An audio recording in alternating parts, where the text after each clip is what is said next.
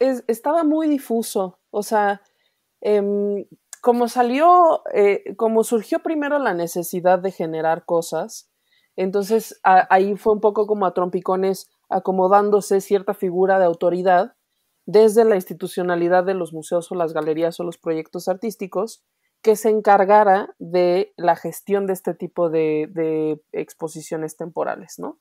Entonces, ¿qué es lo que hace un curador realmente? Pues sigue siendo un poco difuso, no difuso, sino que cambia dependiendo del espacio en el que trabaje. Entonces, el curador del MUAC no tiene las mismas labores que el curador de una bienal y el curador de la bienal no tiene las mismas labores que el curador de un proyecto independiente o el curador de una galería.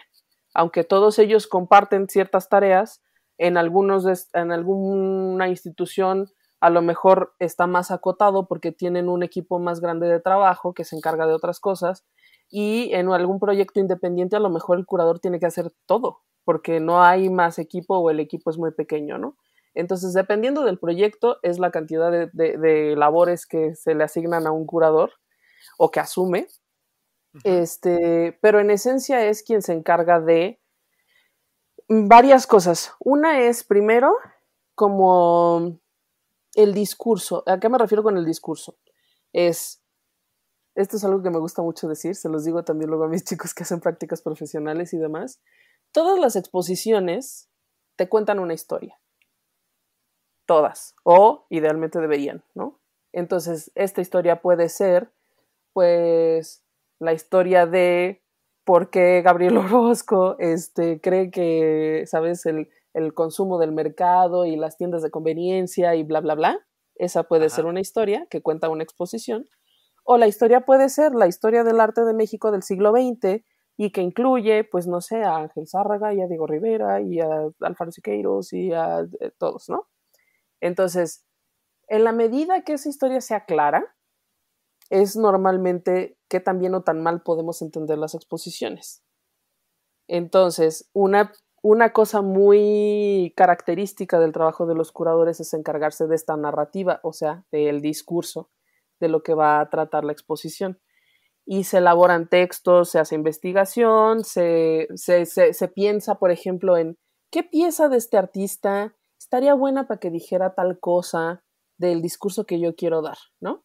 O, o, si las pongo en este orden, dicen una cosa, o si quito esta, ya no tiene tanto sentido con la siguiente. Entonces, esta parte narrativa, de investigación, de, mm, de discurso y, y, todo esto, de texto, de trabajo intelectual y eso, esa es una de las labores que esencialmente, y creo que es la más visible, creo que es la que yo creo que todo mundo ubica, eso es uno de los trabajos esenciales de los curadores.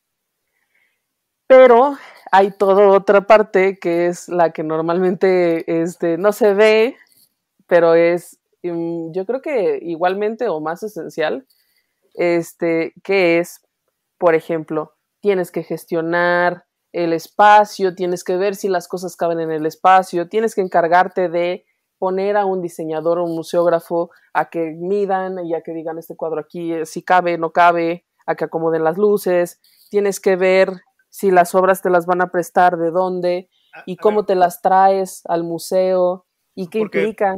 Un poco es lo que, eh, lo que estaba pensando y lo que, lo que te iba a preguntar. Porque, mm, a ver, yo, si, si, lo voy entendiendo y me encantó, me encantó esta idea de un curador como alguien que, que cuenta una historia. Eh, que, yo soy muy fan de, cualquier tipo de discurso narrativo y, a mí es, algo que me atrapa mucho y que me habla muy de cerca. Mm. Pero a ver, yo soy un curador de la última exposición de Gabriela Mosqueda, gran artista contemporánea, y la exposición es La Mujer Dormida.